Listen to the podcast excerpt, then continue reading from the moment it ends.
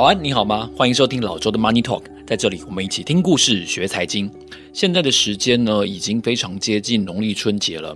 但是呢，有一群人，他们却很可能会没有办法好好的过年。嗯，这不是一个慈善的广告，不是一个公益广告。我要说的是一群投资人，他们的投资的商品，在过去半年之中呢，发生了非常显著的跌势，所以呢，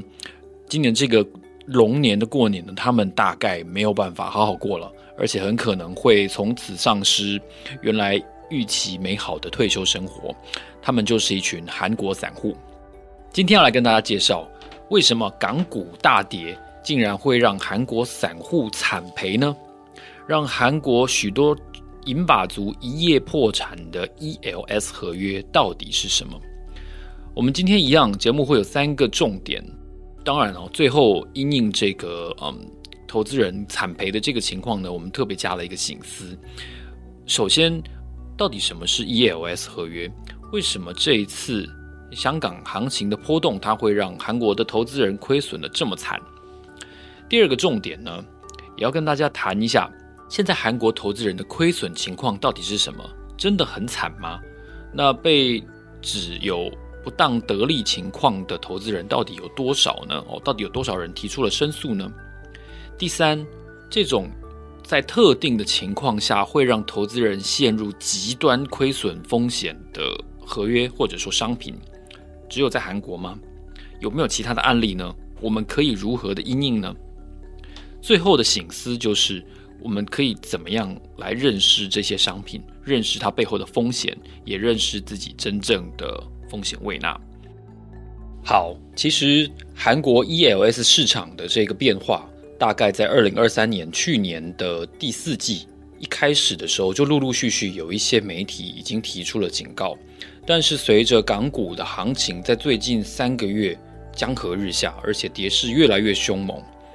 这个情况才逐渐的得到比较多的韩国当地以及香港媒体以及外电的报道。我们看到的一个。韩国当地的韩国论坛报英文报纸呢，他指出说，截至一月的第一周结束为止呢，韩国有五大商业银行，它所卖出的跟香港的指数挂钩的这个 ELS 呢，就是 Equity Linked Securities，就是中文叫做权益连结证券。ELS 这个产品已经造成了至少二十五亿新台币这样子的损失。这五大韩国的商业银行包括了农协银行、有利银行、新韩银行、韩亚银行，还有国民银行。而且这个损失累计的速度是非常之快。那当然，它也引发了韩国官方的关注，并且由韩国当地的所谓的金融监管院哦，应该是一个类似金管会这样子的机构，已经开始介入调查。那我们首先要来先谈一下，到底什么是 ELS 合约呢？为什么它这一次会让韩国的大妈大叔、哦爷爷奶奶、散户们亏损的这么惨？其实 ELS 呢，我请教了一位专业的这个投资银行的金融业的人员，他说像这样子的合约是非常非常常见的哦，他。不一定是对散户销售，但它这样子的商品其实由来已久哦，它不是一个最近才出现的东西。那但是呢，时不时常常就会爆出一些新闻，就是有某些投资人啊，他买了这样子的商品之后承受了损失，然后觉得不公平，然后就开始在媒体或者是在呃社群平台上面大闹哦。那这个 ELS 的原理呢，它就是以特定的股票或者是指数作为基础的一种。固定收益的衍生产品哦，它跟这个这个期货选择权有一定程度的关联。如果被选为标的资产的这个指数或者是这一档个股，它在产品到期以前维持在一个点位之上的话呢，投资人除了可以拿回本金之外，他还可以获得这个期间的配息。但如果这个个股或是指数在某一个时间点它跌破了。呃，原来预定的这个这个价位的话，那投资人就很大的可能会损失非常非常大的本金。ELS 这个产品在韩国呢，为什么会选择跟香港指数挂钩呢？其实一定程度上，我认为它跟呃香港的金融地位，我我自己认为是比较有关联的，而且它挂钩的是这个 H 股哦，就是一般呃我们的俗称的所谓的国企股。当然，其中有一些部分不是国企了哈，所以我们就称它为 H 股。那跟 H 股挂钩的这个 ELS 呢，数量相当的多哦，数量相当多，而且在韩国当地媒体形容呢，已经成为几乎是一场韩国国民等级的灾难哦。他说。就是因为香港的指数在过去这三四年之间呢，出现了相当大的变化，所以呢，有相当为数不少的投资人哦随之而重创。这次出事的 ELS 呢，大多都是韩国当地的券商和银行在二零二一年的时候跟投资人推荐销售的。他们的这一款产品呢，哦，其实每年殖利率大概是百分之三。哦，其实不是很高哦，但你不要忘记了哦，二零二一年那个时候呢，全球还在疫情非常严重的时期嘛，就是台湾这边是三级警戒哦，五月十七号的时候，我记得是三级警戒的时期，所以他用每年配息百分之三作为一个招揽的条件，然后呢，它的为期大概是三年左右，然后它最终的投资报酬率要看到时候到期日哦，H 股它的指数来确定。如果这个 H 股指数呢，在到期的时候是比期初下跌百分之三十五到百分之五十五的话呢，依照这个产品设计的条件，它就会出现很大幅度的损失，甚至是有可能会损失全部的本金。我们如果回头看的话，其实就会看出，呃，这些韩国投资人他可以说是时运不济的一面哦。为什么呢？因为二零二一年差不多就是美国这一波。嗯，通膨引爆哦，起爆的那个时候，我记得在三年前的时候，我做过好几次跟通膨有关的呃单集。那个时候呢，我就一直觉得隐隐约约有一个觉得，我并没有学理上的根据，就是一场通膨似乎就要来了，而且这个通膨呢，好像不是联准会后来所说的呃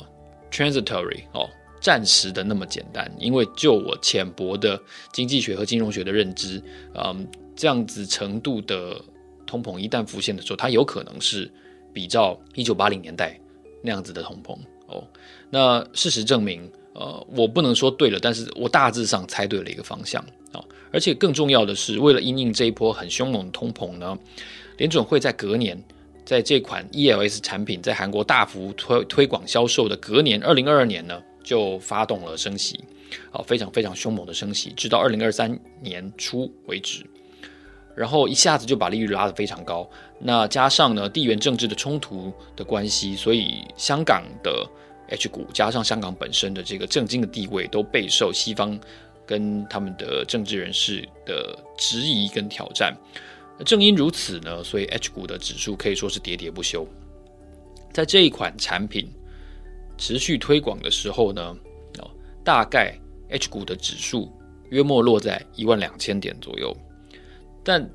在这些产品发售出去，都已经落到散户手上之后呢，H 股指数就展开了一个非常非常漫长的下跌。事实上，如果你把时间稍微拉长一点的话，自从二零一八年川普对中国大陆发动了这个贸易战之后。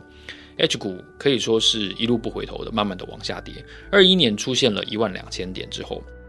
最新最新的数字，我看到一月二十二号，就是二零二四年一月二十二号，甚至曾经一度跌破五千点大关。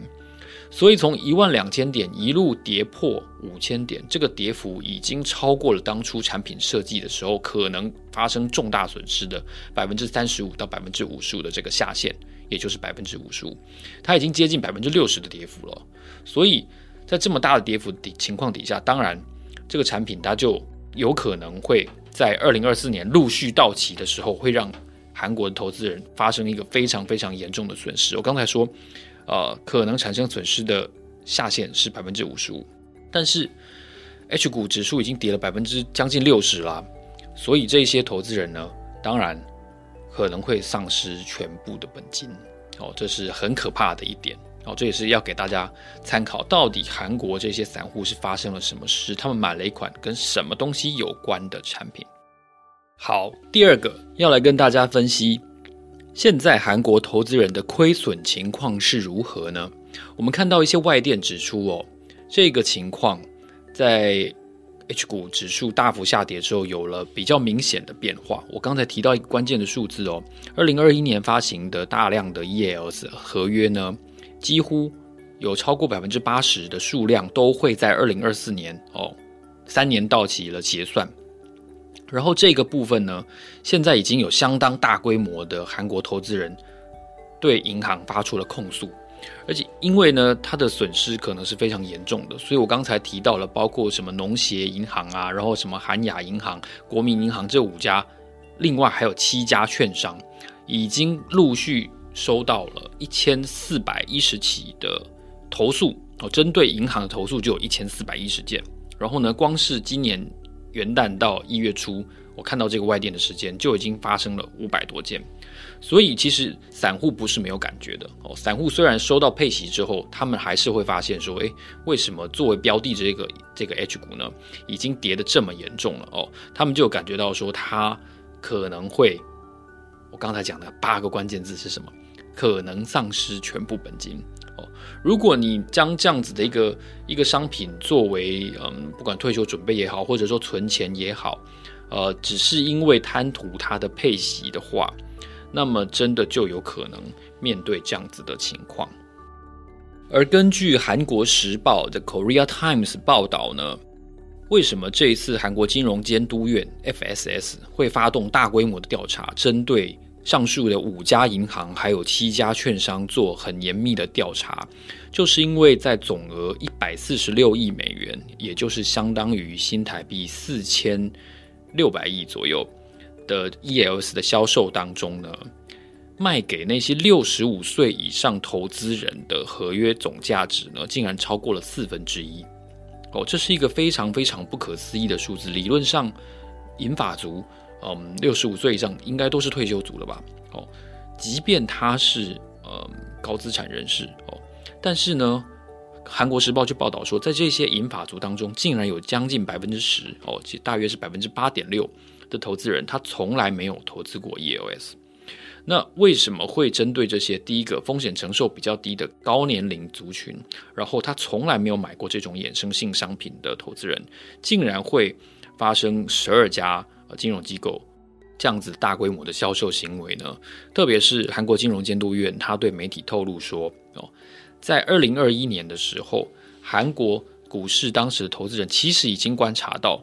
中国的 H 股的指数其实是有下跌迹象的，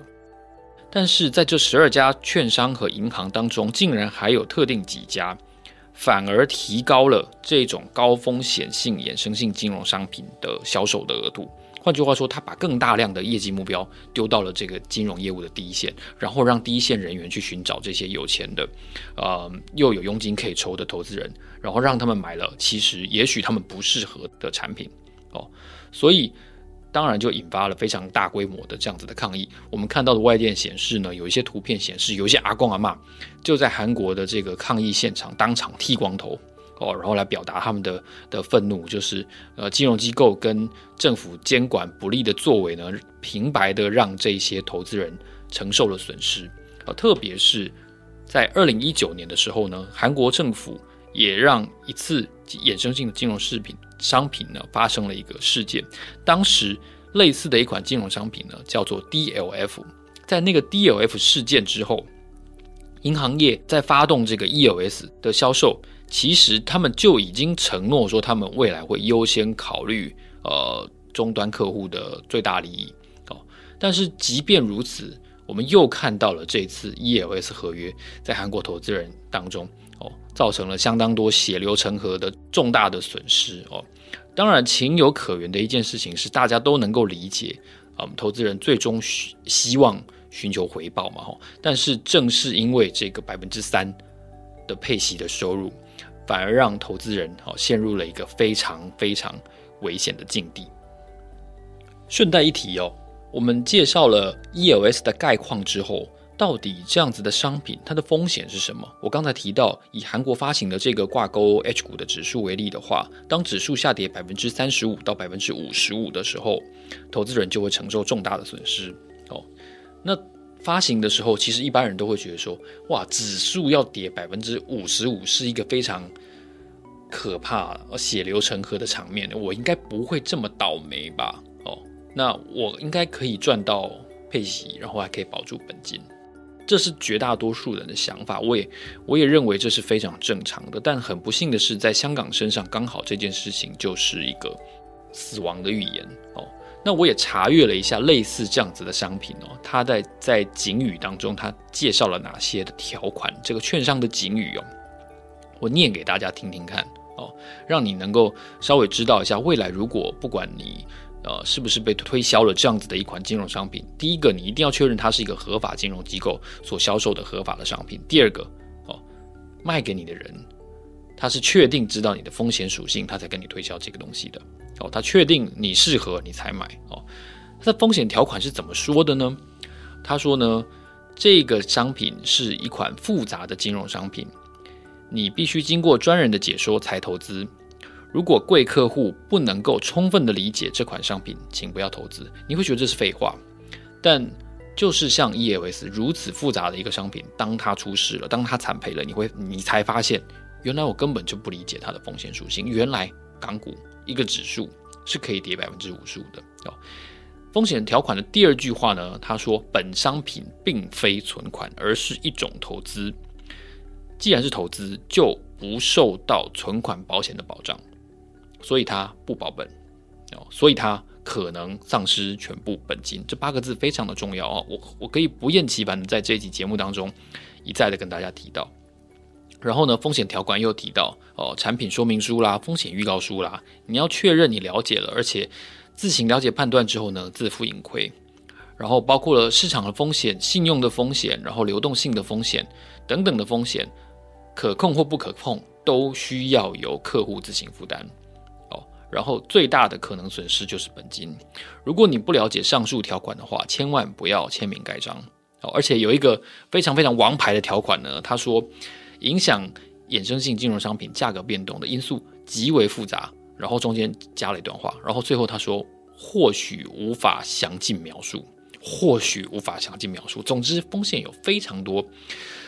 如果碰到了其中一个让你死伤枕藉的话，Sorry，但那不是我的错哦，这就是这个就是发行机构的的意思了哦，有有点类似，就是你要自行负责这样子的意思。所以韩国投资人，我觉得这次真的是时运不济了，碰到一个非常非常极端的情况。所以第三个，我也想跟大家聊一下，这种在特定的时机点可能会让投资人陷入非常严重亏损的合约，它只有发生在韩国吗？它有没有其他的案例呢？答案是，当然不止发生在韩国，当然在很多地方都有。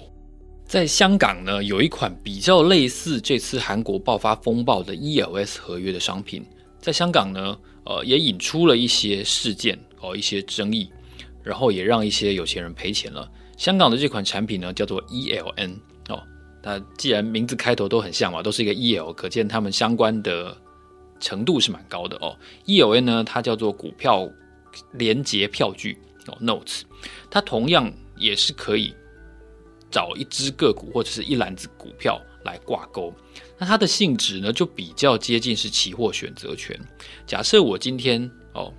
买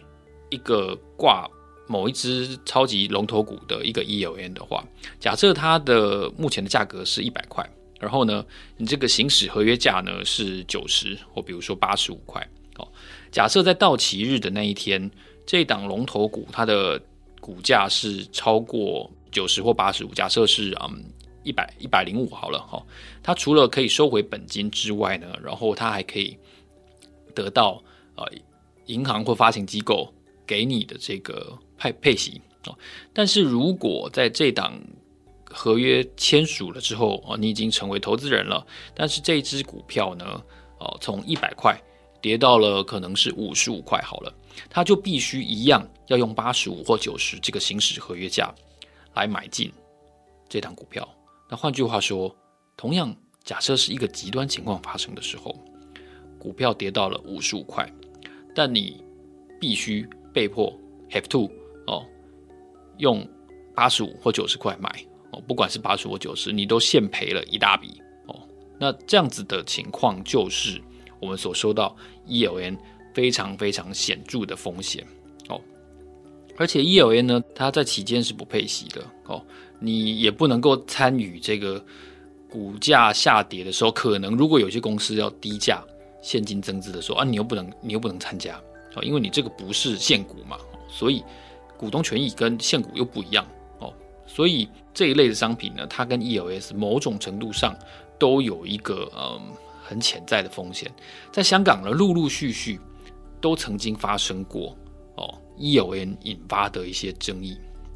呃，早些年呢，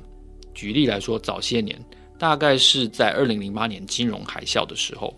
香港非常有名的恒地主席李兆基下面的一家公司叫香港小轮哦，就是代号零五零，它是一家轮船公司。当时十五年前的时候，香港小轮就投资 EON，然后呢，一口气赔了四亿多港币。然后几乎是影响到他了，他的这个配息的能力。虽然李兆基是一个香港超级有名的超级富豪，他跟李嘉诚啊，然后跟这个郑裕彤这些这些投资人都是很有名的哦，一线的香港富豪。但是香港小轮还是碰到了一有元的风暴，哦，这是其中一个例子。另外一个例子呢，也蛮有名的，就是香港有一档股票叫做飞达贸业。飞达贸业它的副董事长严宝玲女士呢，她是一个很有名的香港的慈善家。严宝玲女士呢，她就曾经跟媒体公开爆料说，呃，当初她为了要退休养老，能够有一笔钱，她就买了另外一种不同于 ELN 的衍生性商品，叫做 Accumulator。哦，Accumulator 呢，竟然让严宝玲惨赔了。港币好几亿哦，它的性质跟跟 ELN 不尽相同哦，但也是在香港曾经造成非常大规模的亏损